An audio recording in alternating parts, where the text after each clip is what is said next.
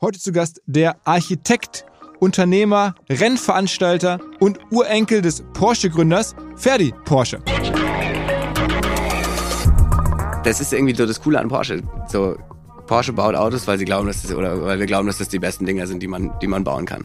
Und am Ende gibt es dann da die Welt drumherum, die das, die das auch so sieht und die das versteht. Und am Ende sind das sind, also das Auto steht so im Fokus und das ist auch bei Fett zum Beispiel so. Das Auto ist im Mittelpunkt oder ist das Centerpiece, aber die Party und das Drumherum bringen die, also das, was es wirklich cool macht, das sind die Menschen drumherum. Let's go!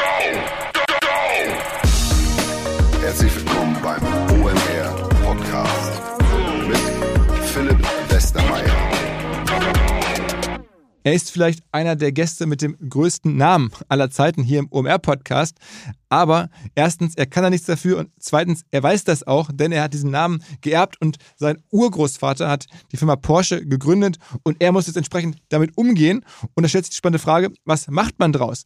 Im Falle von Ferdi ist es so, er ist erstmal Architekt, sehr designaffin, sehr ästhetisch, hat aber auch Benzin im Blut, ist auch Unternehmer. Dazu gehört ein eigenes Label, FAT, F-A-T International, eine ehemalige Sponsorenmarke aus dem Rennsport, die er neu aufladen möchte, die er gekauft hat. Warum, wieso, weshalb, das haben wir alles besprochen. Aber auch ein Rennen, das Ice Race in Zell am See, das er zu Ehren seines Urgroßvaters durchführt. Jetzt übrigens demnächst wieder am 27. Januar eben in Zell am See. Am Ende habe ich den Eindruck, er könnte in so eine europäische Version von Ronny Falk hineinwachsen. Also dem Ronny Falk von Kith, der im letzten Jahr bei OMR war, diesen Designer-Sneaker-Typen. Auf eine andere Art hat mich der Pferde daran erinnert. Wir haben noch ein bisschen Zeit zusammen verbracht, war nachher noch Mittagessen und ich hatte wirklich das Gefühl, da ist jemand, der wirklich versucht, aus den Möglichkeiten, die er hat, das meiste rauszuholen. Und genauso wünscht man sich ja auch eigentlich. Aber macht euch selbst ein Bild. Jetzt rein ins Gespräch mit Ferdi Porsche. Auf geht's!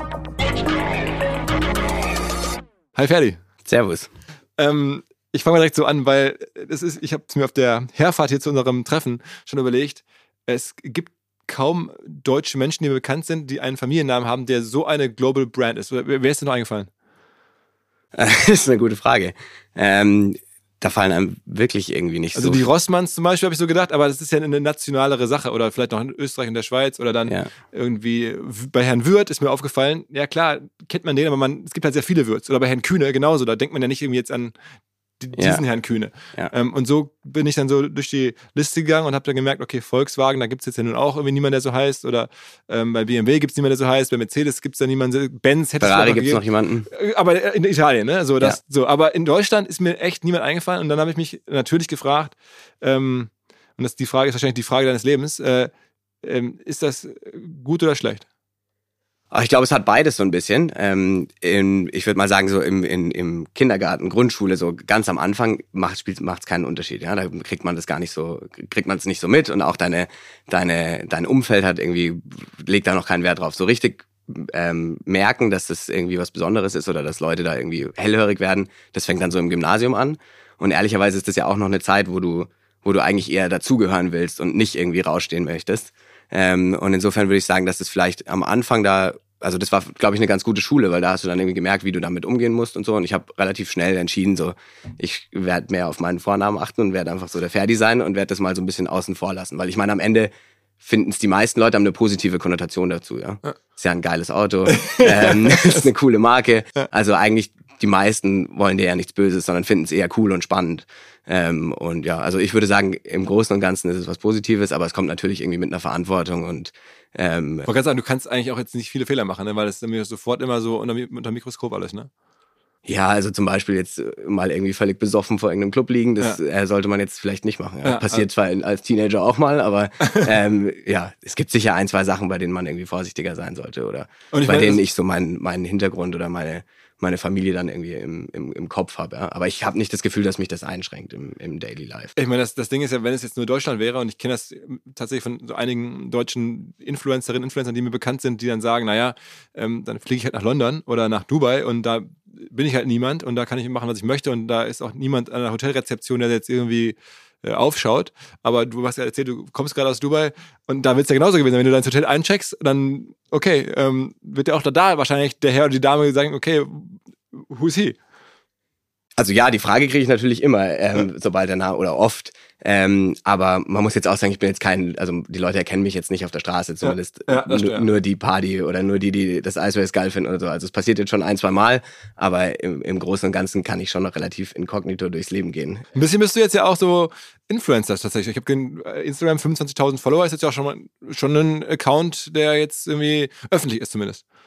Ja, ich glaube, so mit Ice Race und Fat und auch mit meiner Architektur habe ich ja viele Sachen, über die ich irgendwie da auch sprechen will und ähm, sehe das eher als eine Chance, auch irgendwie so meine Themen da zu platzieren. Und ähm, das hat sich ehrlicherweise auch so ein bisschen ergeben, aber ich bin eigentlich ganz happy damit und ähm, finde es eine ganz coole Plattform und finde es ehrlicherweise auch, auch, auch cool, das zu nutzen. Also ich meine, wenn man jetzt, kriegt ja bei Instagram immer angezeigt, wem ich folge, der dir auch folgt. So ist ja, ja immer das, ist ja generell so. Und da habe ich gesehen, so Daniel Ascham, also so Top-Designer jetzt aus der heutigen Generation, ähm, Ronny Feig oder solche Leute, die jetzt also auch bei uns auf der Bühne stehen als Superstars, die äh, war ich dann ganz überrascht, ach guck mal, ähm, die folgen alle Ferdi Porsche. Also ähm, insofern, die, glaube ich, akzeptieren dich ja auch als Designer und du hast ja gerade erzählt, du bist äh, studierter Architekt. Ähm, erzähl mal vielleicht so deine Geschichte generell. Also du kamst dann aus einem Gymnasium in äh, Österreich raus? Nee, in München bin ich aufgewachsen. Ah. Ich war in München auf einem ganz normalen Gymnasium, wo ich meinen Eltern auch echt dankbar bin, dass die mich auf keine Privatschule geschickt haben, sondern ähm, ich da irgendwie die Möglichkeit, also halt einfach ganz normal aufgewachsen bin, auch immer noch meine Kumpels von da habe. Und ähm, ich glaube, das hat mir so in meinem Werdegang irgendwie geholfen, dass ich da ähm, keine Berührungs-, also das klingt jetzt so blöd, ja, aber dass ich da ganz normal aufgewachsen bin. Und ähm, dann habe ich mir überlegt, was studiere ich jetzt? Äh, habe da ein paar Praktika gemacht, ähm, also quasi ein, ein Gap Year, was ich gefüllt habe mit einem Praktikum bei EADS ähm, und dann bei, bei David Chipperfield und ähm, habe da so in verschiedene Bereiche reingeschnuppert und fand ehrlicherweise Architektur irgendwie am coolsten.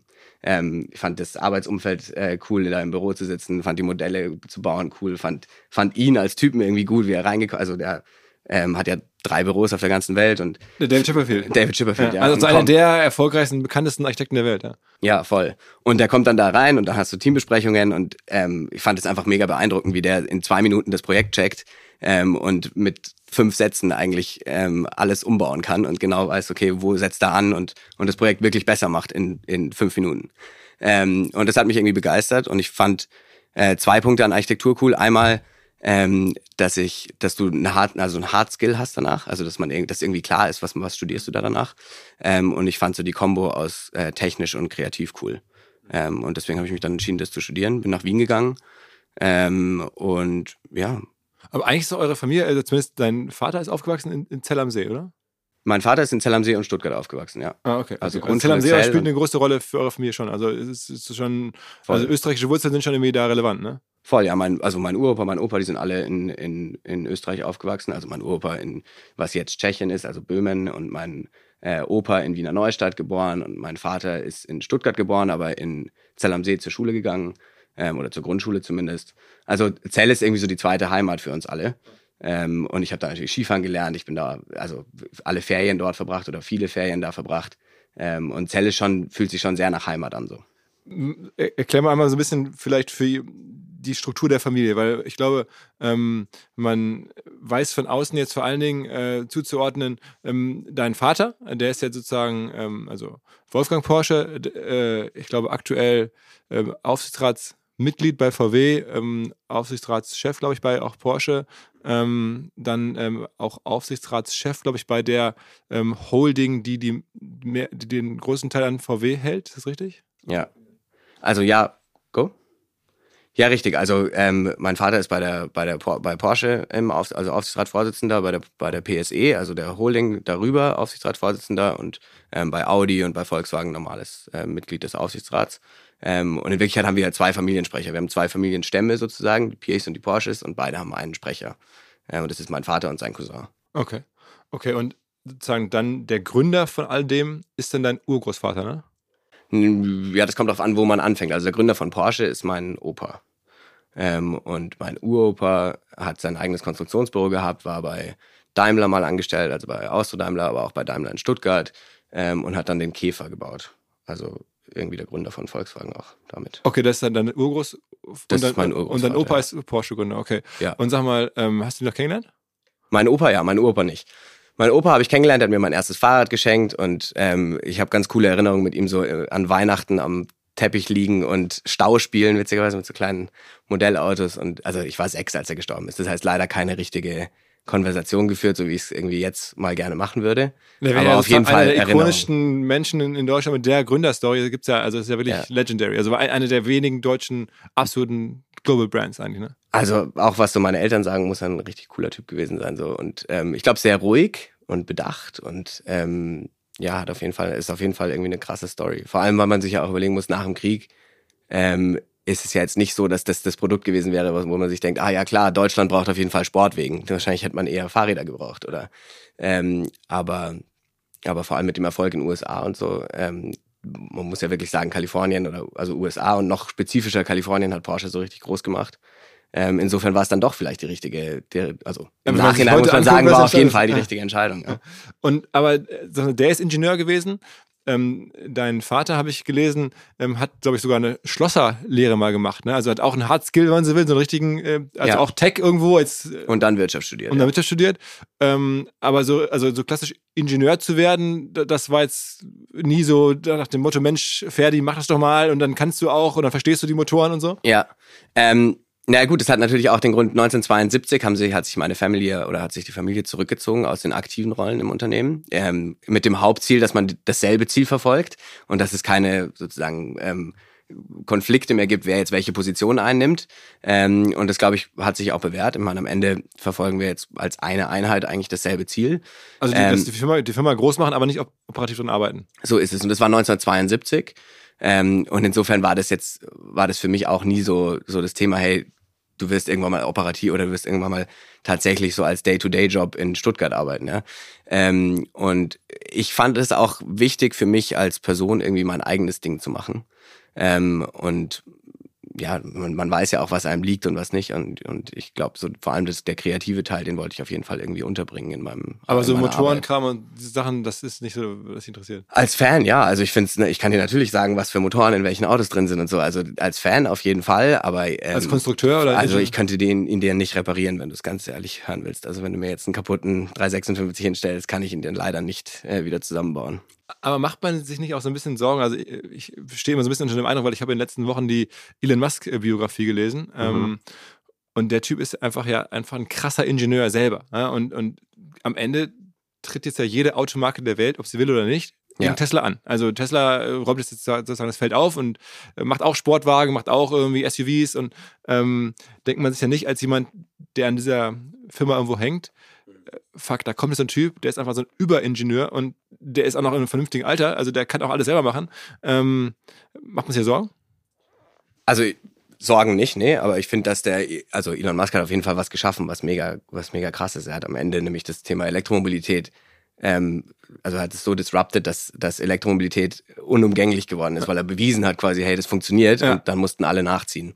Äh, ich glaube aber, dass mittlerweile ähm, das passiert ist und dass ähm, ähm, also vor allem der VW-Konzern, auf jeden Fall ja gut aufgestellt ist, was Elektroautos angeht. Man muss aber auch sagen, beim Kunden gibt es da immer noch Schwierigkeiten. So die Early Adopter sind alle sind alle schon äh, sozusagen beim beim Elektroauto, aber jetzt stand jetzt haben glaube ich alle ähm, Marken Probleme, äh, weitere Autos da an den, an den Mann zu bringen. Es liegt wahrscheinlich auch an der aktuellen Marktsituation. Aber ich mache mir auf jeden Fall keine, ähm, also wir, wir haben jetzt keine Angst vor anderen vor anderen Herstellern. Der hat auf jeden Fall was Großes erreicht, aber wir können schon auch noch Autos bauen. ich habe das auch bei Instagram bei dir gesehen. Ähm, die Frage kommt wahrscheinlich auch immer, was ist denn dein aktuell dein Favorite-Fahrzeug? Also im Alltag fahre ich einen Taycan, ja. ähm, also das Elektroauto von Porsche. Ja. Äh, ich finde es auch das, also ich mag das extrem gern. Ich mag elektrisch fahren sau gern, weil du bist, es ist leise, es ist gemütlich. Ähm, ich finde, der schaut extrem geil aus. Ähm, du kannst ihn eigentlich fahren wie ein Verbrenner. Also er hat nicht das Thema, dass du, oder du kannst es einstellen, dass wenn du vom, vom Gas gehst, dass er nicht dann direkt rekuperiert, sondern dass er sich eigentlich fährt wie ein, wie ein, in Anführungszeichen, normales Auto.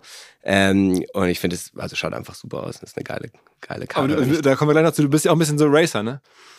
Ähm, ja, nicht so richtig leider. Da kann ich eigentlich meinem Vater mal einen Vorwurf machen, dass er mich nicht mit drei ins Kart gesetzt hat, weil da hätte ich eigentlich so im Nachhinein schon Bock drauf gehabt. Okay, aber ähm, man sieht auch bei dir da, also in der Recherche habe ich ein bisschen so Bilder gesehen, du also fährst dann jetzt nicht Racing im Sinne von Richtung Formel 1 oder so, aber schon so andere Art von Rennen, sagen wir mal. Ja, also ich habe es nicht, ich habe sozusagen später dann irgendwie angefangen. Als ich dann irgendwie im Teenageralter war, habe ich gesagt, okay, ich lass, lass uns Kart fahren gehen am Wochenende und so. Also das hat dann schon irgendwann angefangen, aber äh, viel zu spät, um da eine professionelle Karriere draus Ja, ist so uh, no chance. No chance. Also vor allem, wenn du Formel 1 fahren willst, dann musst du als, keine Ahnung, drei, vier, fünf, sechsjähriger im, im Kart sitzen. Sonst hast du da keine Chance. Okay, das ist dann nicht mehr aufholbar dann am Ende. Ja, vieler Material. aber ich, ich verstehe ja meine Eltern auch, als vor allem als meine Eltern jünger waren, da war das ja wirklich noch, also es ist immer noch ein gefährlicher Sport, aber damals war es wirklich gefährlich. Da sind dann alle zwei Rennen ist irgendjemand gestorben bei der Formel 1 und so. Also ich verstehe schon, dass man da nicht sagt, ja klar, mein Sohn soll auf jeden Fall Formel 1 fahren. Wie alt bist du heute? 30. Ah. Und ähm, also wir haben jetzt ja gerade sozusagen über die vorherigen Generationen gesprochen, aber es gibt ja mittlerweile ja. echt auch oft in deiner Generation oder sozusagen leicht davor, leicht danach, mhm. ähm, echt eine richtig große Familie. Also ich hatte Probleme, die jetzt alle äh, auseinanderzuhalten und auch Leute, die sich teilweise in ganz anderen Gebieten ähm, tummeln. Ich habe ja. mal deinen Cousin kennengelernt, der hat sogar eine eigene Automarke gebaut aus dem Pirch-Stamm. Ja. Ähm, aber es gibt dann auch welche, die sich für Waldorfschulen engagieren, habe ich gelesen, die künstlerische Wege einschlagen. Also es gibt jetzt sehr bunt. Ganz normale Familie halt. ähm, nein, ich glaube, also was ja, ich glaube, man kann schon sagen, wenn wir nicht diese Firma hätten, die uns irgendwie zusammenhält und die uns immer wieder die, die uns allen gemeinsam gehört, dann wäre dann glaube ich, also als normale Familie sozusagen, hätte man wahrscheinlich gar nicht den Kontakt zu seinen Großcousins. Und also das hat aber seine Vorteile, finde ich. Vor allem in unserer Generation ähm, habe ich echt einige ähm, Kumpels einfach auch in, in meiner Familie und finde das so, wir verstehen uns alle super. Man hat natürlich viel gemeinsam irgendwie, ähm, so allein schon die Geschichte und so Familie einfach. Sind das alle ähm, aber cool, deutschsprachig ja. bei euch? Äh, ja, ich war vor ein paar Wochen mal bei der Frau Bajel Tra ähm, aus der Henkel-Dynastie mhm. ähm, und die hat mir erzählt, die haben so ein Familien-Intranet und geben auch eine Familienzeitschrift raus, um halt alle so ein bisschen zusammenzuhalten und irgendwie noch Kommunikation zwischen allen und, und ja. irgendwie. So groß sind wir auch wieder nicht. Okay. Also wir können uns noch alle treffen, auch ganz normal. Okay. Weißt denn du am Ende durchgerechnet, ist das überhaupt für dich transparent? Also du musst nicht sagen, aber ich konnte jetzt nicht feststellen, wie viel dir genau an dem Gesamtkonzern dann gehört. Ist das irgendwie auf einen Personenkopf runterzubrechen? Doch, das geht schon, ja. Also das heißt, da wir reden, du weißt genau, okay, das und das ist sozusagen mein Anteil an dem, an dem Unternehmen. Das ja, so genau schaue ich mir das ehrlicherweise auch nicht an. Also ich habe das jetzt nicht, nicht so abrufbar und weiß genau, wie viel, wie viel Prozent da jetzt meins sind. Ähm, aber grundsätzlich kann man das relativ leicht durchrechnen. Also so groß sind wir jetzt am Ende auch wieder nicht. Wir sind äh, und dann sozusagen, also okay, dann haben wir die große Struktur ähm, verstanden. Ähm, äh, und äh, aktuell ist dein Vater sozusagen ja derjenige, der die Familie da vertritt und alle Gremien macht. Tauscht sich darüber viel aus? Also ist das jetzt am Abendbrottisch oder äh, erzählt er dir davon viel oder ist das so ein Thema zwischen euch? Ja, auf jeden Fall. Also war es auch schon immer, ehrlicherweise. Also ist natürlich irgendwie Thema am, Abend, am Abendbrottisch, sage ich mal. Jetzt wohnen wir natürlich nicht mehr zusammen, das heißt etwas weniger so im Alltag, aber wir haben als Familie ähm, so Familientage, wo wir uns, wo wir uns regelmäßig äh, treffen und über alles, was Autos angeht und, und Unternehmen geht, austauschen. Und dann gibt's natürlich nochmal die, die Gremien, die einzelnen. Und wenn man da natürlich in einem selben, in einem gleichen Aufsichtsrat ist, dann hat man da natürlich nochmal ähm, auch Austauschmöglichkeiten. Aber das stimmt. Du bist seit einem äh, Jahr oder seit zwei Jahren jetzt, glaube ich, selber auch ähm, äh, Boardmember oder Gremienmitglied, Aufsichtsratsmitglied bei der Porsche Design Gruppe, ne? Ja, bei, bei der Porsche Lifestyle Group. Also okay, also die, okay, mir bekannt als Porsche Design, aber ja. Äh, okay. Ja, da sind quasi beide Sachen drunter. Also einmal die Lizenzen und einmal äh, Porsche Design als Marke. Mhm. Und das macht insofern auch Sinn, weil ähm, sozusagen diese Architekturwelt dich auch so ein bisschen zum Designer gemacht hat. Also zumindest nehme ich das aus der Ferne so wahr. Also wir haben ja gerade schon bei Instagram gesprochen. Ja. Ähm, äh, Design ist ein bisschen dein Ding, aber du hast auch irgendwie ähm, dich beteiligt an einem Architekturbüro in Wien. Ähm, okay, also äh, vielleicht zum, zum ersten Teil. Äh, ich fand das auf jeden Fall eine, eine coole Kombo. Ich hatte das, oder ich glaube, dass so vor allem mein Designverständnis, aber auch Marke und so da, da extrem ähm, dazu passt. Und es macht mir mega Bock, da irgendwie dran zu arbeiten. Das ist ja eine Firma, die mein Onkel aufgebaut hat. Ähm, und der hat, war extrem detailverliebt und da gibt's super viele ähm, historische und coole Designs, die man irgendwie weiterentwickeln kann. Und ähm, ich glaube, das ist auch eine mega Chance am Ende, weil es natürlich alles ähm, Consumer-Facing ähm, und ich glaube, da gibt's Und eine fette Brand, ne? Ja. Porsche also, Design ist ja schon auch eine Marke in sich. Ne? Also ich glaube, es hat auf jeden Fall einen Markenwert. Es ist aber ähm, gar nicht so riesig, wie man sich das vielleicht denken würde. Also es ist schon noch eine kleine, feine Schmiede sozusagen mit dem Studio in Zell ähm, und, in, und in Ludwigsburg bei Stuttgart. Was sind die Hauptprodukte, die Porsche Design aktuell verkauft? Oder was? Also ich glaube, die coolsten Sachen sind auf jeden Fall, also Timepieces ist ein großes Thema, also Uhren. Ähm, was immer stark war, ist Sonnenbrillen. Ähm, Gepäck äh, ist immer gut, also viel, was natürlich auch fahrzeugbegleitend ist, aber es geht bis zu Stiften, äh, Klamotten, also einmal querbeet sozusagen. Und mit also das ist ein bisschen jetzt, also nicht jetzt operativ, aber da ist dann dein, dein Baby, wo du jetzt sozusagen als, als Boardmember mit drauf schaust und sagst, okay, ähm, da gewöhne ich mich jetzt ein bisschen schon mal an, an, an größere Strukturen.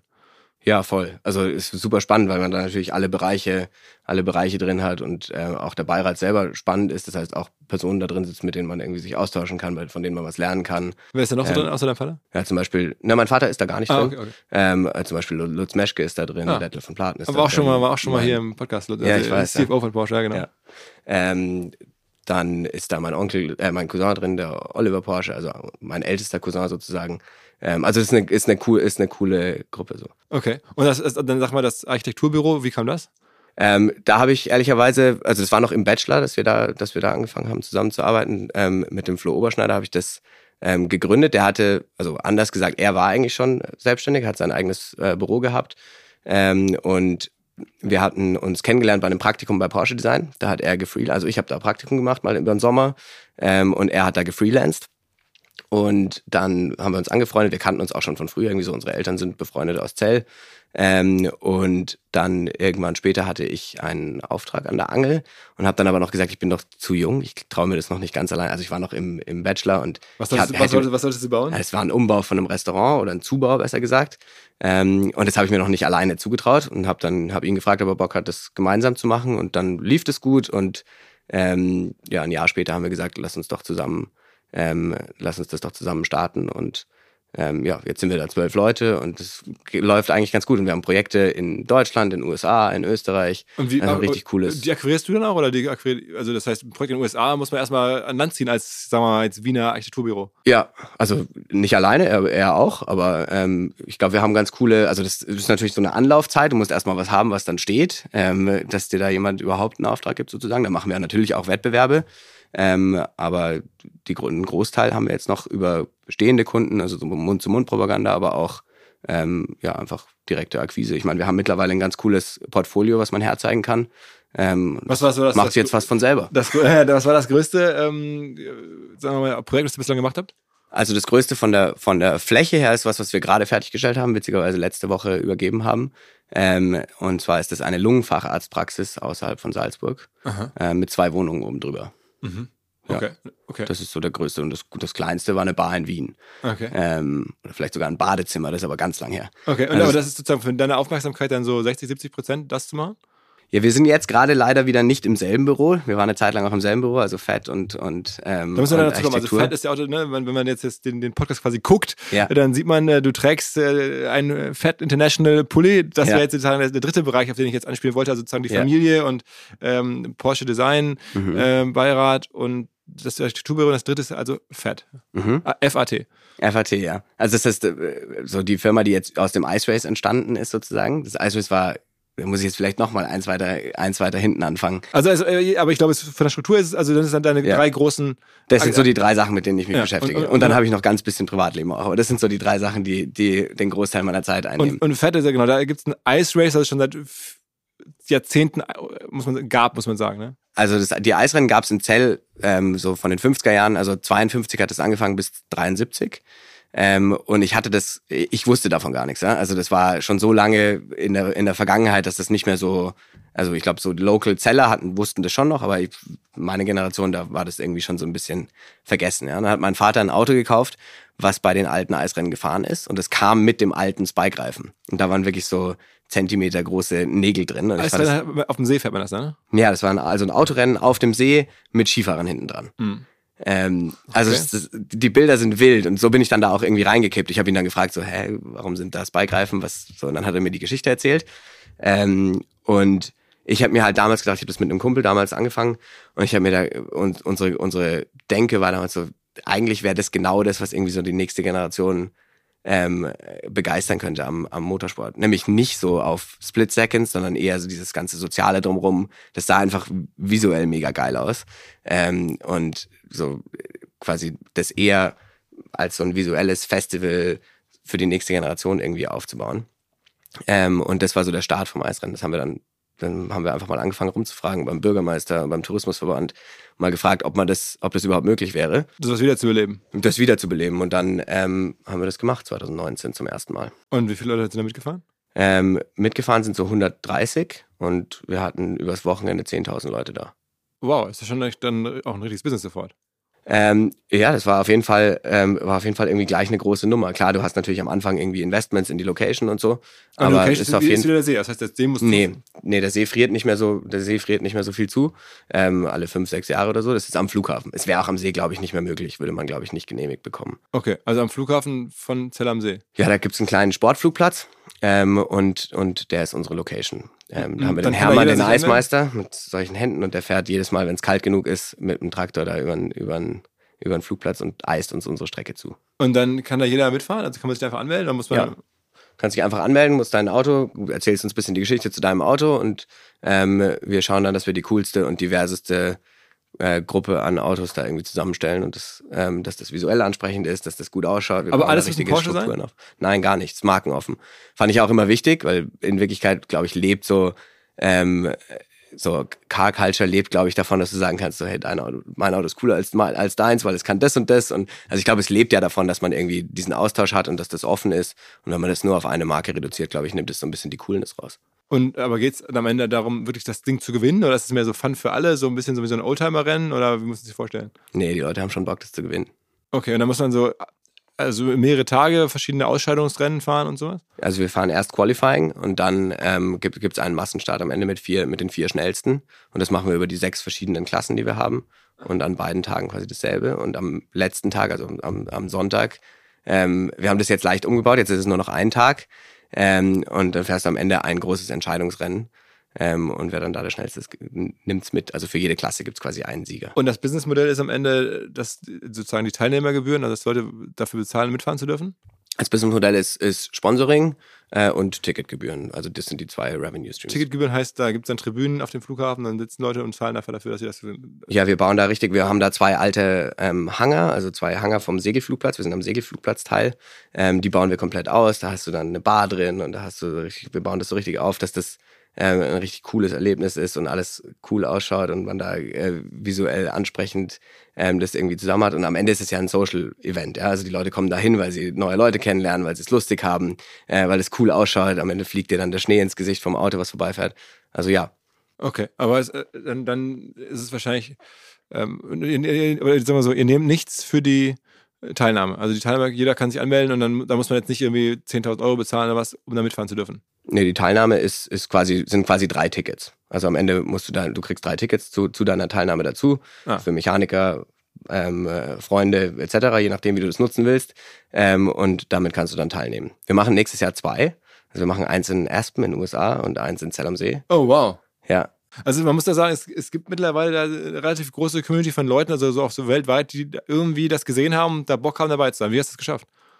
Du, du hast mich ja vorher gefragt, so nach Influencer und, und Instagram und so. Es ist wirklich alles nur das. Es war, ähm, also es war echt ein, natürlicher äh, Growth am Anfang. Also ähm, wir haben die alten Videos gepostet, wir haben ein bisschen erzählt davon, ähm, was da passiert. Ähm, und das erste Jahr hat natürlich eingeschlagen. Jetzt muss man auch dazu sagen, dann kamen zwei Jahre Covid. Ähm, die waren natürlich für uns so ein bisschen Zeit, auch umzudenken und zu sagen, okay, wie, wie machen wir jetzt weiter? Wir haben da was, die Leute haben Bock drauf, das funktioniert, wir haben coole Sponsoren am Start. So, wie, wie bauen wir das jetzt weiter aus? Und da ist dann auch die Idee mit Fett geboren. Ähm, also eine alte, das Fett ist ja eine alte, ein altes Logistikunternehmen. Ähm, das stand, steht eigentlich für Français Allemand Transit. Jetzt steht es nur noch für Fett. Mhm. Ähm, und wir haben halt, wir haben was, die haben Le Mans Autos gesponsert, zwei Siegerfahrzeuge, 94 und 97, mhm. aber auch auf verschiedensten Marken, also nicht nur Porsche, sondern auch Sauber und Ferrari und Co.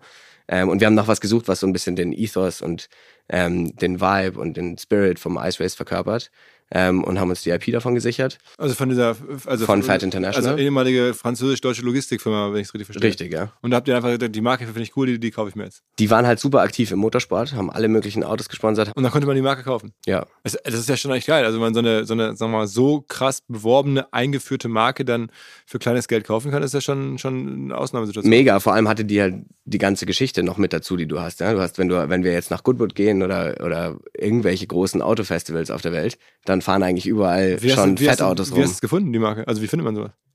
Das hätte ja auch jeder andere auf die Idee kommen können. Das ist ja schon irgendwie eine, also eine Marke hat ja schon Wert. Also ich kenne die Geschichte Voll. von Montclair, einer alten Klamottenmarke. Hat der Typ irgendwie gekauft, macht da jetzt komplett neue Sachen mit, aber Montclair ein Milliardenkonzern geworden. Wir haben uns halt gedacht, so, okay, wir haben, wir haben die Eisrennen, da sind wir so wirklich on to something. Wir haben da eine Community, die Bock drauf hat. Ähm, so wie, wachs, wie wachsen wir damit? Wo, wo, ist, wo ist Potenzial drin? Wie können wir das auch wegkriegen von nur einem einmaligen Event im Jahr? Wie machen wir was im Sommer, haben dann die Idee von unserer ersten Location gehabt und haben natürlich bei der Marke überlegt, so, okay, was gibt's ja eigentlich zwei Möglichkeiten. Entweder du erfindest irgendwas eigenes ähm, oder du suchst was mit, mit Heritage und schaust, was es da so gibt. Ähm, und da haben wir uns alles Mögliche angeschaut, ja. Aber irgendwann relativ schnell sind wir mal auf die Idee gekommen, mal durch die Porsche Le Mans Siege zu gehen und mal zu schauen, wer da so gesponsert hat und wen es noch gibt und wen es vielleicht nicht mehr gibt. Und dann sind wir über Fett gestolpert. Und dann hast du geguckt, wem gehört die Marke eigentlich? Und dann. Ja, niemandem mehr. Und dann hast du die einfach registrieren können. Mhm. Und das Logo und so, das darf man einfach übernehmen? Also ich meine, das ist jetzt ja, oder hast du es selber designt? Wir haben das umdesignt natürlich ein bisschen, aber es ist so im, im Ethos noch dasselbe. Mhm. Ähm, und haben uns die IP davon gesichert und ähm, haben einen Relaunch davon gemacht. Okay, und jetzt ist sozusagen, äh, euer Kernprodukt ist jetzt das Rennen, aber nicht nur das. Wir haben eigentlich drei Verticals bei Fat. Also wir haben einmal Events, nicht nur das Rennen, also nicht mehr nur das Eisrennen, sondern auch ähm, Track Days am, am Manka in unserer Location, verschiedenste Events. Ähm, jetzt gerade waren wir in Dubai, haben wir auch gerade schon gesprochen. Ähm, dann haben wir die Location mit dem Mankai am Großglockner. Der Großglockner ist so ist der höchste Berg Österreichs mit einer richtig geilen Straße äh, hoch und runter. Da hat mein Opa auch schon Autos getestet und so. Das heißt, da gibt's auch eine Geschichte dahinter. Ähm, und da gab's eine Hütte zu verkaufen. Ähm, und dann haben wir auch nicht so lange darüber nachgedacht, ehrlicherweise, weil das irgendwie uns der perfekte Match erschien, so die erste Location aufzumachen. Wir sind jetzt gerade auch auf der Suche nach den nächsten. Ähm, da steht ja auch international, das heißt nicht mehr nur in Österreich oder im Idealfall auch äh, in anderen Märkten. Ähm, und also das ist das zweite Vertical und das dritte ist dann Produkte. Ähm, also Streetwear oder unsere Collaborations, die wir machen, ähm, zum Beispiel mit Porsche Design. Die also Uhren. auch wirklich selber Klamottendesigner zu sein, ist auch schon ein bisschen die Idee. Ähm, ja, jetzt gar nicht nur ich selber, ehrlicherweise, weil ich glaube, also ich glaube, das weiß ich von meinem Architekturstudium, man muss so ein bisschen, man, man sieht ja doch relativ schnell, kann jemand was oder kann jemand was nicht. Und ich glaube, äh, ich weiß, dass ich kein Klamottendesigner bin.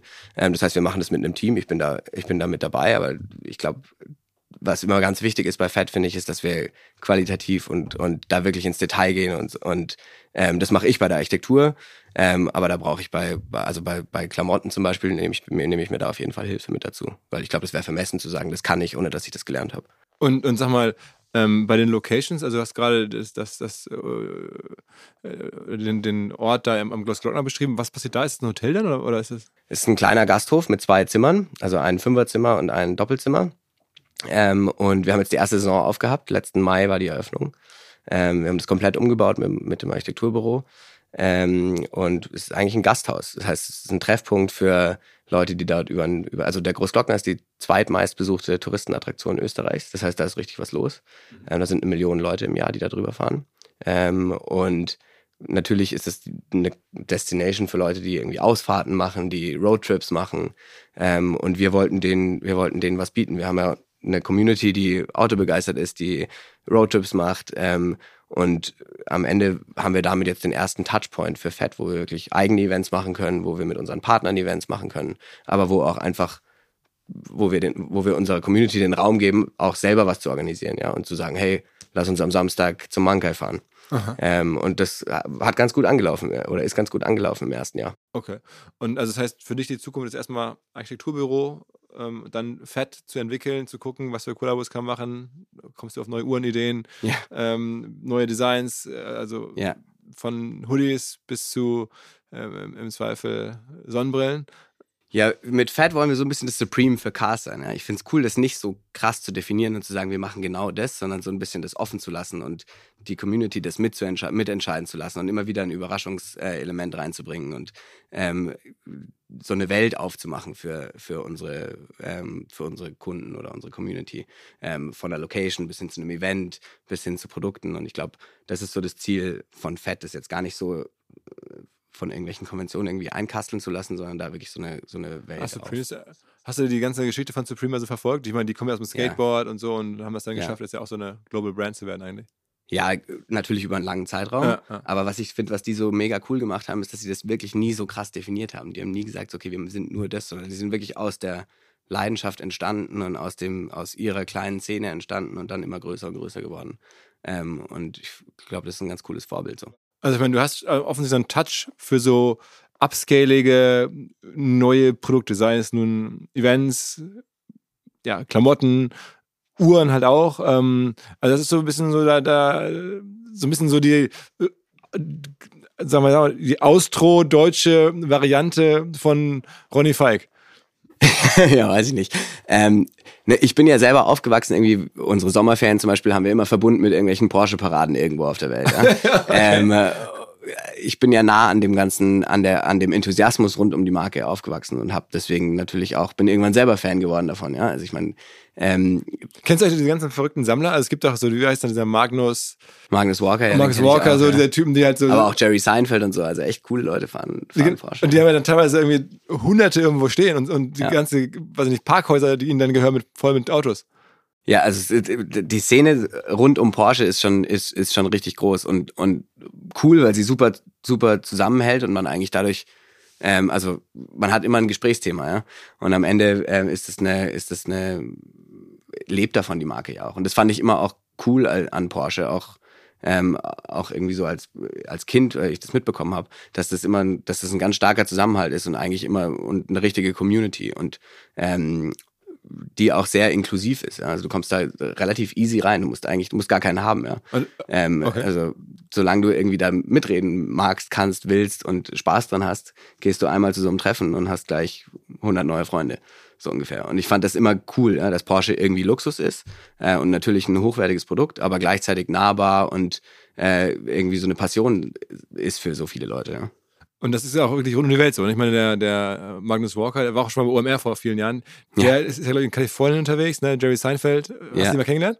Jerry Seinfeld habe ich äh, witzigerweise diesen Sommer zum ersten Mal kennengelernt. Ja. Und wie kam das? Ähm, da gibt's ein großes Event in, in Monterey, also in Kalifornien, das heißt Rennsport Reunion, das ist so das größte Porsche-Festival in den USA. Ähm, und da war er auch und da haben wir uns kennengelernt. Das ist ja eigentlich auch für die Marke ein Geschenk. Das halt, oder ist es von der Marke organisiert? Aber ich dachte, das ist dezentrale. Das ist dezentral. Nee, das ist, also ich glaube, das ist irgendwie so das Coole an Porsche. So, Porsche baut Autos, weil sie glauben, dass das, oder weil wir glauben, dass das die besten Dinger sind, die man, die man bauen kann. Und am Ende gibt's dann da die Welt drumherum, die das, die das, das auch so sieht und die das versteht. Und am Ende sind das, sind, also das Auto steht so im Fokus und das ist auch bei Fett zum Beispiel so. Das Auto ist im Mittelpunkt oder ist das Centerpiece, aber die Party und das drumherum bringen die drin. Also das, was es wirklich cool macht, das sind die Menschen drumherum. Aber am Ende ist es ja, also rein so, wenn man jetzt auf die, auf die Firma guckt und auf so die Wertschöpfung, dann ist natürlich schon cool, dass es halt weltweit halt Leute gibt, die rund um eure Produkte, ohne dass ihr selber tun müsst, irgendwie Community-Events veranstalten, zu denen dann Jerry Seinfeld kommt. Also ich meine, welche Marke ja. hat das, wo dann halt irgendwer in Kalifornien sagt, ich mache jetzt hier mal ein Event und dann kommen da noch Stars und ja. am Ende profitiert vor allem ihr, weil ihr da ja das sozusagen das Produkt dafür herstellt. Voll. Also ich glaube, das ist ja, das ist gerade irgendwie so das, das Coole an Porsche, dass es da eine, eine Community drumherum gibt und eine Begeisterung und ähm, am Ende erzählen die Menschen ja ihre eigene Porsche-Geschichte ja, und machen sich das zu eigen und ähm, zahlen ein ins Universum Porsche irgendwie damit. Ja. Und da äh, bist du sozusagen mit aufgewachsen. Was war das Absurdeste, was dir passiert ist? Also in all den Jahren, wo du sagst, okay, what the fuck? Ähm, ja, also die erste äh, Parade in den USA war schon irgendwie crazy. Ähm, der Porsche Club USA ist der größte ähm, von allen Porsche Clubs. Da sind, glaube ich, über 100.000 Mitglieder drin, ähm, die wirklich mit der Zahnbürste ihre Autos sauber machen vor dem eigentlichen Eventtag und das dann alles schön irgendwie aufstellen. Und so die Begeisterung da drumherum ist schon, ist schon crazy. Also das Verrückteste war, dass ähm, das Verrückteste war, dass jemand gesagt hat, ob ich, oder mich jemand gefragt hat, ob ich auf seinem Auto und das war jetzt nicht, es war ein 917er, ob ich auf seinem Auto unterschreiben kann. Du, also ein ultra, ultra besonderes Auto. ähm, und jetzt muss man ja ehrlich sagen, ich habe vielleicht denselben Nachnamen, aber ich, hab, ich war noch nicht mal auf der Welt, sagen. als das Ding gebaut wurde. Ja. Ähm, also ich habe wirklich mit dem 917er nichts, nichts, nichts zu tun. Ähm, und ähm, ja, das finde ich sind schon so, so Momente, wo man irgendwie checkt, wie, wie sehr die Leute auf die Marke Bock haben und so die Welt drumherum cool finden. Wie siehst du Formel 1? Ähm, Formel 1 war bei uns, also so historisch gesehen oder familienhistorisch bei uns, lief das jeden Sonntag. Also ich bin aufgewachsen mit Schumi gegen Alonso und ähm, Formel 1 war jeden Sonntag immer, immer ein Ding. Ja. Jetzt muss man auch sagen, als Kind fand ich das immer einfach einen coolen Moment, weil man irgendwie so mit der ganzen Familie vorm Fernseher sitzt und das hat irgendwie so was. Das wie viele, hatte was wie viele Geschwister hast du sozusagen? Aus, äh ähm, ich habe drei Geschwister, ähm, einen, einen kleinen Bruder und zwei ältere ähm, Halbgeschwister. Also mit denen ähm, bin ich sozusagen nicht im selben Haus aufgewachsen, weil die waren schon erwachsen als, als, als, also als dieses Formel 1-Thema passiert ist, waren die schon, waren die schon außer Haus. Ähm, ja, also aber, ich fand, es war immer so ein, so, ein, so ein fester Bestandteil des Wochenendes und dann danach ging es wieder raus in den Garten kicken und so. Aber Formel 1 ist als, als, als oder, oder ich war immer irgendwie großer Fan davon. Ich glaube, was die Formel 1 krass geschafft hat in den letzten Jahren, ist, dass ähm, über die Netflix-Serie und da, dadurch seit Liberty Media die Formel 1 ja. übernommen hat, ähm, haben die das geschafft, dass das Engagement extrem hochgegangen ist, ja, über Social Media, über äh, die Netflix-Serie. Die haben eine ganz neue Generation reingeholt ähm, die noch viel, die noch viel tiefer drinsteckt im Rabbit Hole, sich richtig auskennt, ähm, weiß, wer welcher Fahrer mit welchem kann, für was die stehen, ähm, kennt die Strukturen in den Teams und also die haben das, die haben es geschafft, dass man wirklich Teil dieser Welt ist auch. Ähm, und ja, ich bin großer Formel 1-Fan. Aber wie ist der Plan von Porsche da? Ich hab's, es gab immer Gerüchte oder gibt es da jetzt eine finale Aussage zu eigentlich? Also ich, ich ja, 2026 ist ja ein neuer Motoren, also kommt ein neuer Motoren, ähm, kommt ein neues Reglement. Und das sind immer die besten Zeitpunkte, um, um einzusteigen bei der Formel 1. Ähm, da gab es bei Porsche ja mal die, die Überlegung, Audi äh, geht in die Formel 1 ab 2026. Ja. Ähm, hat, die haben Audi ist ja auch, muss man ja auch mal hier sagen, wirklich eine tolle Marke. Also es kommt jetzt hier viel zu kurz. Mega, ja. Unser langjähriger Partner Audi. Also ich fahre Audi ist eine Audi. Megamarke. ähm, die sind auch beim Eis Eisrennenpartner, das passt auch gut, finde ich, mit den ganzen Rallye-Heritage, die die haben. Und da gibt's auch, also sowohl in der Vergangenheit als auch aktuell wirklich coole coole Autos. Aber ähm, um zur Formel 1 zurückzukommen, ja, die sind ab 2026 dabei, haben sauber übernommen, den Rennstall, der jetzt gerade ähm, unter Alfa Romeo fährt. Ähm, und ja. Und Porsche aber hat das überlegt, aber macht es nicht am Ende, ne? Porsche stand jetzt, äh, gibt es keinen, gibt's keinen Plan da. Aber es wäre, äh, dir würde es wahrscheinlich gefallen, wenn es täten. Ich glaube, die Formel 1 ist ein super, super Stand. Also am Ende muss, kann es nicht ich entscheiden. Ja, klar. Aber ähm, die Formel 1 ist ein super, eine super Plattform auf jeden Fall, ja. Ähm, weil sie eben eine neue Generation anspricht, weil sie so engaging ist und weil sie halt überall auf der Welt auch ist. Und, und genau wie, wie wir gerade über Seinfeld und Co. geredet haben, bei jedem Formel-1-Rennen ist so die, die, die Elite an, weiß nicht, Schauspielern, Absolut. Sportlern etc. immer, immer vertreten. Auf der anderen Seite, du brauchst es vielleicht nicht unbedingt. Ne? Wenn du schon eh schon Porsche bist und hast diese Community-Events eh schon, ob du dann noch eine Formel 1 brauchst, also, weil es ja auch monsterteuer ist, daran teilzunehmen. Ne? Also Porsche hat ja keine Riesengeschichte mit der Formel 1, war zwar immer mal wieder ähm, oder war zwar ein, zwei Mal ähm, dabei. Ähm, ja, als Marke selber, also ich glaube, wenn man jetzt kommt drauf an, wie man das beurteilen kann, natürlich sagen, mehr ist mehr äh, und da eine neue Customer äh, Group anzusprechen, macht, macht sicher auch Sinn. Jetzt muss man sagen, wenn Porsche in die Formel 1 geht, dann muss man eigentlich auch gewinnen. Dann muss man zumindest mitfahren, ja. ja, ja. Und das ist nicht so einfach in der Formel 1. Ähm, das ist doch ein Riesengeschäft ähm, und ein großes Investment notwendig und da vor allem seit dem Budget Cap ist die Formel 1 ja auch ein Business Case geworden. Das heißt, die Formel 1 ist keine Marketing, kein Marketing Expense mehr, sondern, sondern hat schon, also die Formel 1 ist auf jeden Fall spannend, ja. Wenn, wenn man ähm, das so hört, wie tief du jetzt in, diesen Fragestellungen drin bist, ähm, sprichst du auch mit dem Oliver Blume oder dem äh, Lutz Meschke, also den operativ Verantwortlichen? Ähm, wenn ich die Chance habe, dann frage ich sie auf jeden Fall zu sowas äh, aus. Aber man, man trifft sich schon mal oder es gibt irgendwelche Events, wo man mal so sich begegnet? Ja, voll. Okay, also, und für dich ist das denn klar oder dass du deinen Vater in der Rolle als Aufsichtsorgan da irgendwie eines Tages beerben wirst? Oder das, kann das so sein oder wird es zu klären sein? Wie ist da so der Stand? Ja, das Letztere. Also das kann so sein, aber ich glaube am Ende, ähm, also ich fokussiere mich gerade auf meine Themen, weil ich glaube, das macht am meisten Sinn.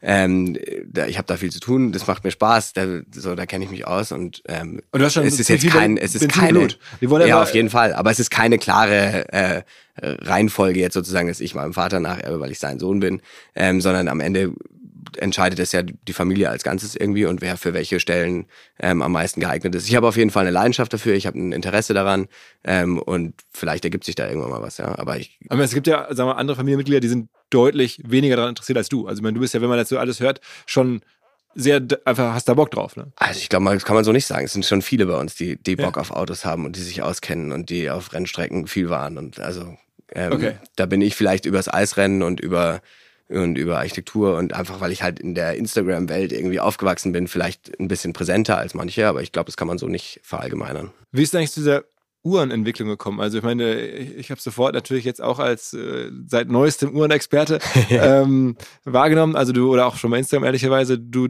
designst da oder Fat, also designt auch jetzt Uhren in Kollaboration mit Porsche Design. Ja, also wir haben, als das Eisrennen angefangen hat, haben wir uns überlegt, okay, was, was, was gibt's für Natural Fits mit, mit Partnern? Und eins, eins ein Thema, was immer an der Rennstrecke gehört, ist, ist Timing. Ähm, und Porsche, das Porsche Design Studio ist, ist 400 Meter von der Rennstrecke, also wirklich ein Steinwurf von, von unserer Veranstaltungslocation. Ich hatte da schon mal Praktikum gemacht ähm, und es hat natürlich irgendwie so die, den Familienheritage auch. Ähm, und eigentlich hat Porsche Design auch wirklich meine, mein Fable für Uhren gestartet. Ja. Ich habe zwar zur Konfirmation mal eine schicke Uhr bekommen, die habe ich aber ehrlicherweise nie angezogen, weil ich irgendwie das Gefühl hatte, so als 16-Jähriger oder so, da trägt man irgendwie keine keine fancy Armbanduhr, ja. Das heißt, die ist dann irgendwie so zur Seite gewandert und mein Vater hat, also 1972 kam der erste Chrono 1 raus. Das war die erste schwarze Uhr damals, also wirklich eine, eine, eine krasse Weltneuheit.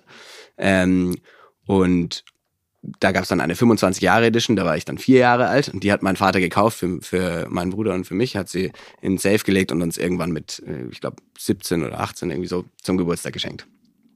Und die Uhr hat es an mein Handgelenk geschafft, weil ich das Gefühl hatte, also A, hatte ich da eine Family Connection dazu. Ähm, B, fand ich das Coole an der Uhr war, dass die Leute, die sich auskennen, die erkennen das. Also gibt es auch eine riesen Followerschaft davon. Die erkennen genau, was das ist. Aber es ist so ein If you don't know, you don't know äh, kind of thing. Also es ist jetzt nicht so ein, es ist keine Rolex, wo, so, wo jeder sofort weiß, ah ja, das ist, das ist das. Und ähm, ich fand das Gewicht cool. Ich fand das, also die hat irgendwie, die hat was in mir ausgelöst äh, und hat es dann wirklich als, hat, hat, hat es sozusagen angefangen für mich, dass ich täglich eine Uhr getragen habe. Ähm, und ja, wie so viele Rabbit Holes, äh, wenn man mal einmal reinfällt und sich dann irgendwie so mit dem Thema dahinter beschäftigt und was das Design ausmacht und was die Technik ausmacht und, und was es da für, eine, für Geschichtsreferenzen gibt dazu und so, dann fällt man immer irgendwann äh, tiefer rein. Und ähm, jetzt halt in dem Produktuniversum, was mein Opa da, äh, was mein Onkel äh, gestartet hat, äh, mitzuarbeiten und mit Fett äh, Uhren zu gestalten und jetzt zum Beispiel die erste Military mit einem kleinen äh, Manker da drauf zu machen, das macht natürlich mega Bock. Das heißt, da haben die dich dann auch gefragt, oder du hast gesagt, Mensch, ich habe hier irgendwie so eine Art Community geschaffen rund um Pferd. Ähm, ich hätte Lust, mal eine Kollaboration zu machen mit Porsche Design und dann dachten die, alles klar, mach doch und dann hast du losgelegt. Ja, im ersten Jahr war die Partnerschaft natürlich noch kleiner. Ähm, aber wir hatten ja dann gute Argumente. Es waren 10.000 Leute da, wir hatten mega Bilder danach. Wie viele Uhren ist, verkauft man jetzt sozusagen von so Kollaborationsuhren? Ähm, wir haben jetzt, also von der ersten, von der allerersten haben wir 50 Stück gemacht und dann 250. Okay, also die Kosten, ich hatte dich vorab gefragt, so 10.000 Euro oder so, ne? Ja, die erste war, war ein bisschen günstiger. Jetzt haben wir ein neues Material dazu genommen, also wirklich so ein, äh, das heißt Titanium, äh, Titankarbid. Ähm, ist nochmal scra more scratch resistant und nochmal irgendwie ähm, deutlich äh, resistenter und, und leichter als Titan. Äh, also wie, wie so ein Titan auf Steroids. Ähm, und das äh, ja, landet jetzt bei knapp über 10.000 Euro. Ähm, Porsche Design hat seit 2014 seine eigene Manufaktur wieder. Also es sind wirklich in der Schweiz ähm, per Handarbeit gebaute, gebaute Uhren und, und, das hat natürlich seinen Preis. Und die sind jetzt irgendwie Fett und Porsche Design Kollaboration. Also das, ja. Okay. Okay. Und was glaubst du, kann man da stückzahlmäßig, wo kann man da hinkommen? Also wenn, jetzt, wenn du da jetzt weitermachst? Also jetzt gerade ist die Kapazitätsgrenze der Manufaktur ehrlicherweise die, die, der, der, der okay. Knackpunkt. Ja? Also da sind es jetzt bei knapp unter 5000 Uhren. Ähm, und ich glaube, es ist ja auch cool, wenn es so ein bisschen äh, in kleineren Stückzahlen bleibt und wenn das was Besonderes ist. Also, also es weniger jetzt, um damit Gewinn zu erzielen, sondern mehr um die Marke Doch, natürlich auch Gewinn, natürlich auch Gewinn erzielen, ist ja logisch. Aber ich glaube, wenn du die Marke aufbauen willst, dann musst du da jetzt auch slowly but steady irgendwie rangehen. Ich glaube, wenn man da jetzt auf einmal irgendwie doppelt so viele Uhren baut, dann verliert es natürlich auch so ein bisschen den. Also du willst ja auch, dass dein Käufer engaged ist und sagt so, oh geil, schau mal, da gibt's nur 250 Stück davon. Ähm, und ich glaube, das ist wichtig, das langsam, aber also slowly but steady wachsen zu lassen, anstatt da gleich irgendwie ähm, Vollgas reinzugehen. So, jetzt bist du sozusagen die, die neue Generation. Wir haben jetzt über Design gesprochen und über sozusagen die äh, ja, Markenwelt in der heutigen Generation. Ich komme jetzt mal mit ein paar anderen Sachen, die auch irgendwie zu der Generation dazugehören, wollte ich mal dazu auch ansprechen. Also, ja. wie siehst du zum Beispiel ähm, eine Luise Neubauer, die jetzt ja wahrscheinlich, wenn sie das jetzt hier alles hören würde, sagen würde, was reden die Typen da? Ja. Ähm, Rennen zu veranstalten auf dem Flughafen, äh, was für ein Bullshit und das macht alles gar keinen Sinn und es gibt ganz andere Aufgaben, die jetzt unsere oder deine, wie auch immer, ja. Generation zu tun hat, als, als sowas. Wie guckst du darauf? Ja, also wir haben da bei Fett einen sehr pragmatischen Ansatz dazu. Also alles, was wir besser machen können, wo wir Verbesserungen beim Event selber äh, etablieren können, das, das machen wir. Und ich glaube, was ganz wichtig ist, ist, ist so wegzukommen von dem Thema, so da geht's nur ums Verbrennen, Verbrennen, Verbrennen, sondern eher zu sagen, hey, da geht's um den sozialen Charakter, da geht's um Austausch, da geht's darum, irgendwie sich zu inspirieren an dem Design und an der Technik von den ganzen alten Sachen. Und am Ende, wenn wir schaffen, dass wir die nächste Generation oder junge Leute für Technik begeistern, dann haben wir was geschafft, ja. Und dann haben wir, glaube ich, einen positiven Impact. Ich, man muss halt sagen, individuelle Mobilität wird bleiben und am Ende gilt es doch oder ist die Aufgabe, glaube ich, die so nachhaltig und positiv wie möglich zu gestalten. Ähm, und ich glaube, da sind wir dann gar nicht so weit auseinander. Na klar, wird sie jetzt nicht sagen, sie hat Bock auf Autorennen. Ähm, aber ja, ich glaube, am Ende geht es darum, dass man dass man ähm, da inspiriert, dass man eine neue, also dass man individuelle Mobilität so nachhaltig wie möglich gestaltet. Also das versucht ihr schon bei dem Rennen, aber da fahren jetzt schon noch Verbrenner, das ist ja kein... E ja, aber auch Elektroautos. Ah, okay. Also unsere kompetitivste Klasse ist das Elektro-Skiering, also mit Skifahrer hinten dran. Ähm, also wir sind da auf jeden Fall technologieoffen. Und ähm, ich, das ist uns auch ganz, das ist uns auch ganz wichtig. Es ist ja, eine, ist ja sozusagen, wir haben ja eine, wir haben ja auch eine relativ junge Customer Base sozusagen beim Ice Race. Ähm, dadurch, dass wir das alles über Instagram und Co. aufgebaut haben, haben wir natürlich auch eine ganz neue Zielgruppe irgendwie damit rangezogen. Ähm, und ich glaube, gerade bei denen ist es, geht es nicht, wie gesagt, nicht nur darum, irgendwie zu verbrennen und und irgendwie so, also Fuck you Greta Aufkleber wollen mhm. wir nicht beim Event haben, mhm. ähm, sondern im Gegenteil eigentlich Leute, die sagen, hey, da kann man irgendwie was davon lernen, da kann man sich inspirieren lassen davon. Ähm, also am Ende ist die Hoffnung, dass man äh, gewinnt dadurch Leute für eine Technologie, die dann auch in der Lage sind, diese Technologien besser zu machen, moderner zu machen. Genau, und eben der soziale Kontext drumherum. Okay. Aber ich meine, äh, trotzdem nachhaltig ist es erstmal nicht. Das ist ja, das ist offensichtlich.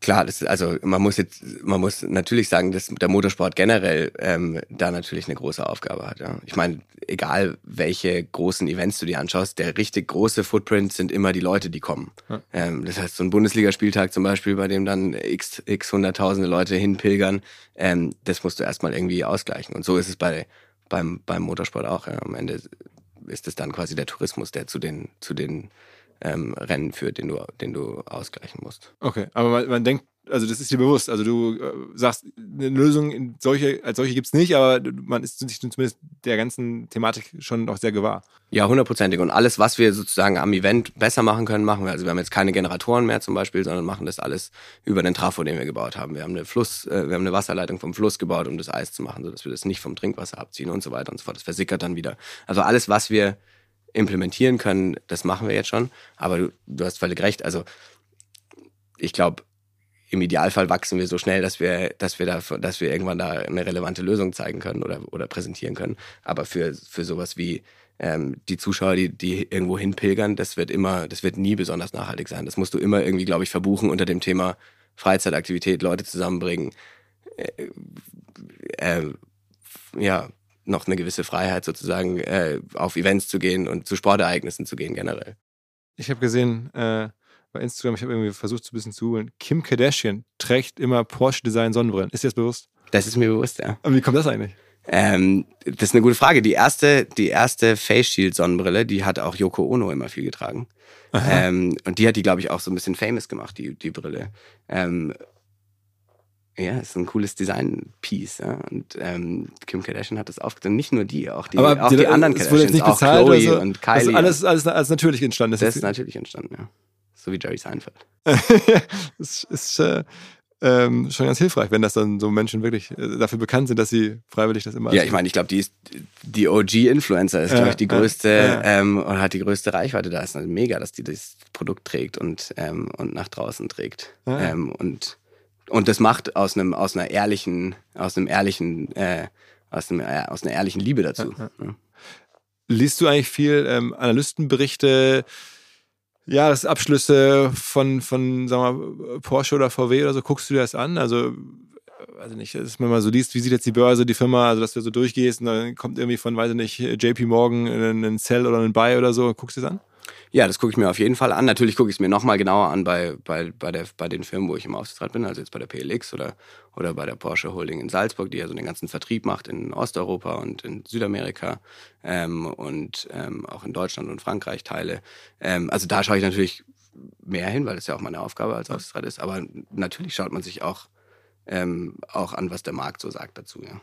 Was sind die größten Gefahren aus deiner Sicht gerade für die Firma? Wo sagen, da muss die Firma insgesamt am meisten aufpassen? Also ich glaube, die ganze Automobilindustrie ist, ist ähm, vor der Verantwortung oder vor, dem, vor, der, vor der Challenge, ähm, persönliche äh, Mobilität nachhaltig äh, aufzustellen. Und ich glaube, die größte Challenge, die da alle gerade sehen, ist, dass der Markt eben noch nicht so richtig bereit ist für Elektromobilität in vielen Punkten und dass der Kunde da noch ähm, noch ein bisschen zurückhaltend ist. Ja.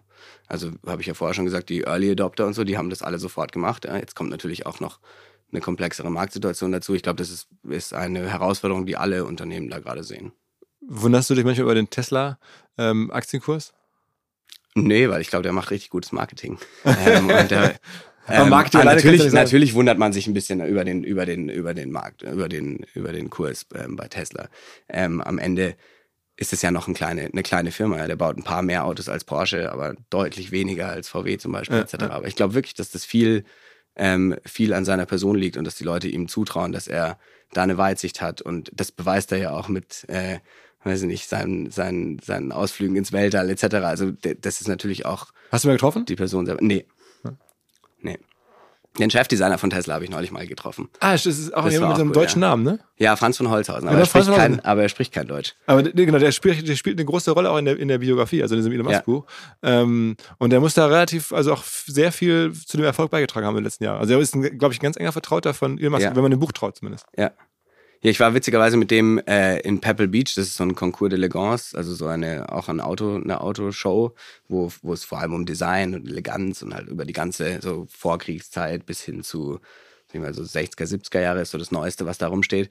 Und da waren wir ähm, Honorary Judges zusammen und da war er quasi, da ist man in so kleinen Teams aufgeteilt und er war der Lead in unserem kleinen Team. Und das war echt cool, mit dem sich auszutauschen und ähm, haben über einen Cybertruck geredet und so. Und ich habe ihn gefragt, warum da noch, warum das alles noch so komisch ausschaut und warum sie das noch nicht so richtig hin, hinbekommen, dass das Auto er? wirklich so schön und monolithisch ausschaut. Ja, also am Ende ist es nicht so einfach, Autos zu bauen. Aber ich glaube, ähm, das war cool, mit dem zu reden und auch an den ganzen alten Autos so Sachen festzumachen und zu sagen, so, okay, das ist ein Detail, was er da spannend Aber es ist doch ein K-Nerd offensichtlich.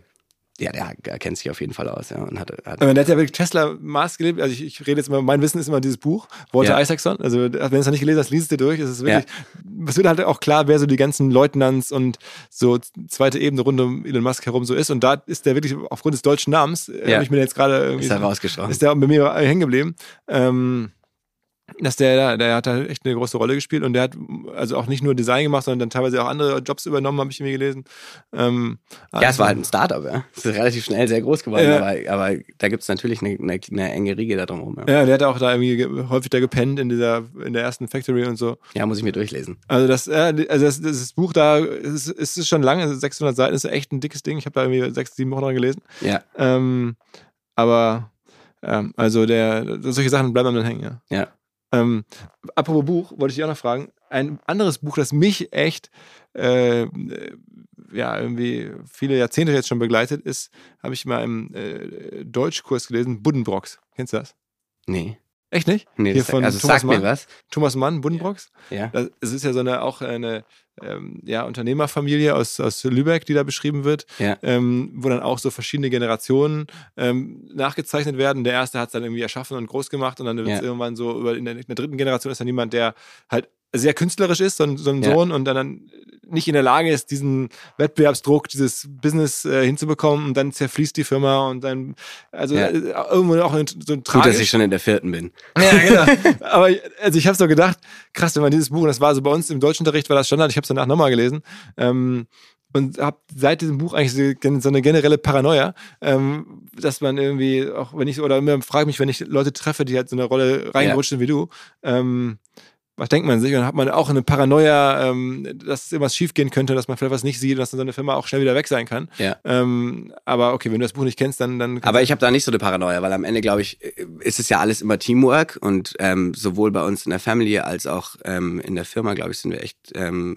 also ist es einfach ein, ein Team-Effort am Ende. Und ich glaube, wenn man sich bewusst ist, was man kann und wo seine Stärken sind und was man äh, nicht so gut kann, glaube ich, dann, dann findet man immer irgendwie das perfekte, die perfekte Team-Zusammenstellung sozusagen.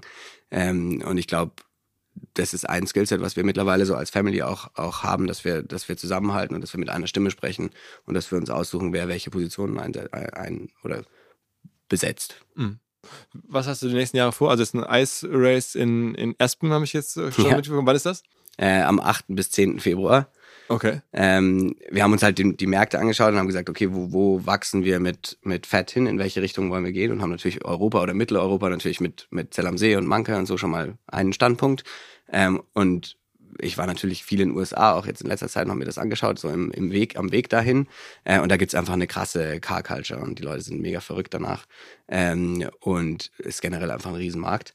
Und dann haben wir uns das angeschaut, wie wir da reingehen und haben gesagt, ah, es macht am meisten Sinn, mit unserem Halo-Event als erstes reinzugehen und dann vielleicht mal mit einer Location im zweiten Schritt. Ähm, und ähm, ja, sind relativ schnell auf Espen gestoßen. Das ist natürlich der Skiort irgendwie schlechthin ähm, hat aber auch eine, eine Rennstrecke direkt daneben, also hat einige Punkte direkt getickt, die wir irgendwie, die wir, die wir wollten. Du musst niemanden überreden, nach Espen zu kommen. Ich glaube, da sind eh irgendwie alle schon da. Und das Event und ist, dann, ist dann auf der Rennstrecke da in Espen? Ja, die schneit zu und die, die, die vereisen wir dann noch leicht.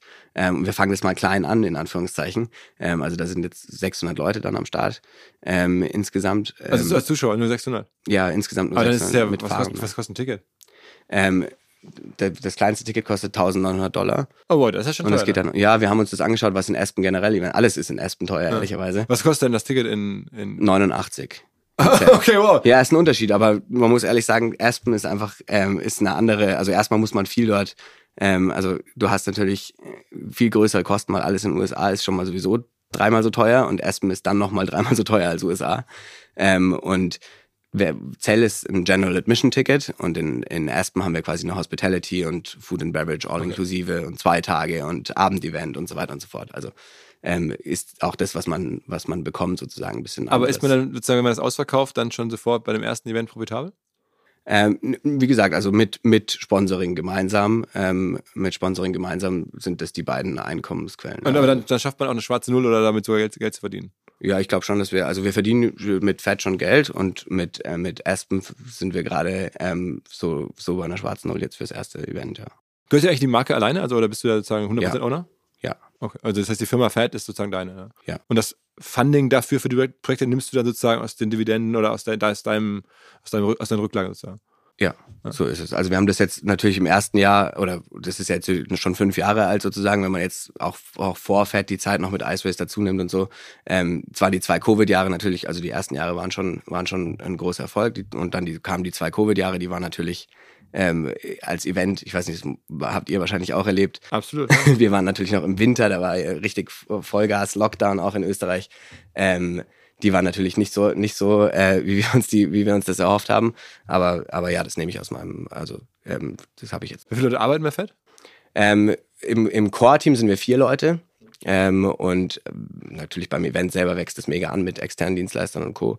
Ähm, und für die einzelnen Events haben wir noch Agenturen, die sozusagen das ganze On-Site-Management machen und muss man erstmal machen. Also mit jetzt irgendwie vier Leuten so ein Ice Race in Aspen äh, ist jetzt schon ein Wort, ja? Also ja, ist auf jeden Fall relativ äh, ähm, ja gut, da haben wir auch eine Agentur dabei, das muss man jetzt auch sagen. Ähm, aber ja, wir sind auf jeden Fall noch sehr lean aufgestellt, was ich aber auch cool finde, weil am Ende ähm, sind wir dadurch auch irgendwie schlagfertig und können uns schnell in eine andere Richtung orientieren. Aber wir brauchen auf jeden Fall jetzt, wir wachsen jetzt auf jeden Fall, ja. Das heißt, äh, Ende, wenn man sowas jetzt groß kriegt, so ein Fett ist ja vom Lifestyle ja super. Dann hast du irgendwie eine, sagen wir mal, eine, wenn es dir gelingt, eine Global, sagen wir mal, Car-Lover-Marke, so, ja. die man überall so anflanschen kann, ist eigentlich fast noch charmanter, als jetzt irgendwie bei Porsche arbeiten zu müssen. Würde ich jetzt nicht sagen. Ich glaube, bei Porsche arbeiten ist sehr geil. ähm, ja, also Fett ist auf jeden Fall aus einer, aus, ist ja aus einer Leidenschaft entstanden. Ja. Das erste Eisrennen war jetzt zugegebenermaßen im, im, ersten Schritt nicht als reines Businessmodell gedacht, sondern natürlich irgendwie eine Herzensangelegenheit. Und ich dachte mir, hey, cool, jetzt bin ich gerade so äh, gegen Ende meines Bachelors. Ähm, lass uns, also das war irgendwie was Hast du eine Master gemacht? Ich bin gerade noch dabei, ja. Ich ah, ja? schreibe meine Masterarbeit, fange ich jetzt irgendwann, die habe ich mal jetzt auf nach Ice Race geschoben. Aber, aber Architektur auch? Ja. ja auch, ja. In, in äh, auch in Wien, ja. weil war dann irgendwie mit, mit Architekturbüro und Co. war ich dort schon verortet. Das heißt, es hätte jetzt keinen Sinn gemacht, da woanders hinzugehen. Ähm, und ja, das so nebenbei gemacht die letzten äh, zwei Jahre. Ähm, und habe mir jetzt dann sozusagen ein Jahr Pause gegönnt und jetzt mache ich meinen, nach dem, nach dem Eisrennen geht's in, geht's in die Masterarbeit. Also ich habe eine sehr große Sympathie für Leute, die durch Zufall mal ein Event machen und dann auf einmal merken, da ist irgendwie eine Firma da dran ja. entstanden. Also ja. ähm, kommt mir nicht ganz unbekannt vor. Äh, und ja, ich, also drück die Daumen. Ich äh, werde Espen, äh, ich werde es mir bei Instagram wahrscheinlich jetzt angucken, ähm, ein bisschen verfolgen, was du da machst. Zell musst du auf jeden Fall kommen. Ja, genau. Wann, wann, ist, wann, ist, wann ist Zell? Zell ist am 27. Januar. Okay, okay. Ist schon ausverkauft, aber vielleicht kriegen wir für dich noch eine, eine, eine Karte her. Aber so als Skier hinter so einem Auto, das muss ja auch hart sein. Fix, let's go. nein, nein, Lass uns ein Team machen. Ich habe das einmal gemacht. Kann und hab ich mir, so dahinter hängen. ich habe das einmal gemacht und habe mir meine Bizepssehne gerissen. Okay, wow. Weil das so hart ist, also du Ja, hängst das ist halt, das war so dieser klassische Wasserski-Unfall. Also ähm, ich war, das, das Seil war nicht gespannt in dem Moment und das Auto hat Gas gegeben und ich war nicht weit genug weg. aber es ist ja auch also generell auch gefährlich, ne? Also, also, also stelle ich mir zumindest so vor, wenn man da also- oder sind alle Rennen so, wo halt ein Skier hinter dem Auto hängt? Ja, wo, nein. Äh, Die, die, die Klasse, also die Skiering-Klasse gibt's zwei. Einmal so das Spirit of the Ice Race mäßig, wo es wirklich auch darum geht, irgendwie ein lustiges Outfit hinten zu haben und wo es jetzt nicht wirklich um die, also klar gibt's auch ein, ein Timing, aber das ist wirklich so Spirit eher und da gewinnt auch das coolste, ähm, die, die coolste Combo aus Auto und Skifahrer. Ähm, und dann das Elektro-Skiering, wo es wirklich auf Zeit geht. Und beim Skiering haben wir aber keinen Massenstart. Also beim Skiering sind die weit genug auseinander, dass da nichts passieren kann. Okay, okay, okay. Aber wie gesagt, ja, also mein Bizeps war nicht groß genug. Ich mache zumindest immer Klimmzüge und Versuche, aber naja, das wird wahrscheinlich auch nicht halten. Ähm, also, vielen, vielen Dank, dass du rumgekommen bist und ähm, ja, total interessant zu hören, äh, wie sozusagen du das so äh, für dich entwirfst und welchen Weg du da so wählst. Äh, Ja. Ist echt da irgendwie auch nicht einfach. Also natürlich, man hat einen super Start, aber ich kann mir auch vorstellen, dass es durchaus irgendwie auch challenging ist manchmal. Ähm, sagen, eine gewisse Last auch damit. Also es ist wahrscheinlich von beidem etwas. Ja, ich glaube, man muss da einfach das machen, was einem Spaß macht. Das haben witzigerweise meine Eltern auch immer gesagt, so ja, du musst einen Job finden, der dir Spaß macht, dann bist du auch gut drin. Und am Ende, ähm, glaube ich, habe ich was gefunden, was mir Bock macht. Und dein Vater macht es auch Spaß. Dein, sein, sein Job ist ja auch so richtig so K-Guy, heißt er, ne? ja, mein Papa ist auf jeden Fall auch ein großer Kager, ja. Ähm, Wie, wie alt ist der jetzt? mein Papa ist 80. Ah, wow, dann, dann ist es ja irgendwann vielleicht doch schon mal die Frage, wie geht's weiter? Ja, es gibt ja auch schon eine Nachfolgeregelung in dem Sinne. Also er hat ja schon gesagt, dass mein ältester Cousin, der, der Oliver, dass er sein Nachfolger wird. Ähm, mein Papa ist auf jeden Fall, der steht halt dann eher auf die Autos, als er jung war, ja. Also zum Beispiel jetzt wirklich, wenn man so als äh, auf sein, auf, auf, auf, auf die Autos geht, für die er so richtig, für die er so richtig brennt oder so. Sein Lieblingsauto ist halt aus der Zeit, wo er jung war, also ist der 356. Aber der fährt zum Beispiel auch Taycan. Ähm, also Kommt sie aus dem Ice Race und guckt sie an? Car-Guys, klar. ja, wirklich? Er fährt hoffentlich auch. Also, oh, wow, mit 80 ist ja schon, noch- aber ist noch fit. Kann schon noch gut Auto fahren. Alles klar. Fertig, vielen Dank. Dankeschön. Alles klar. Ciao, ciao.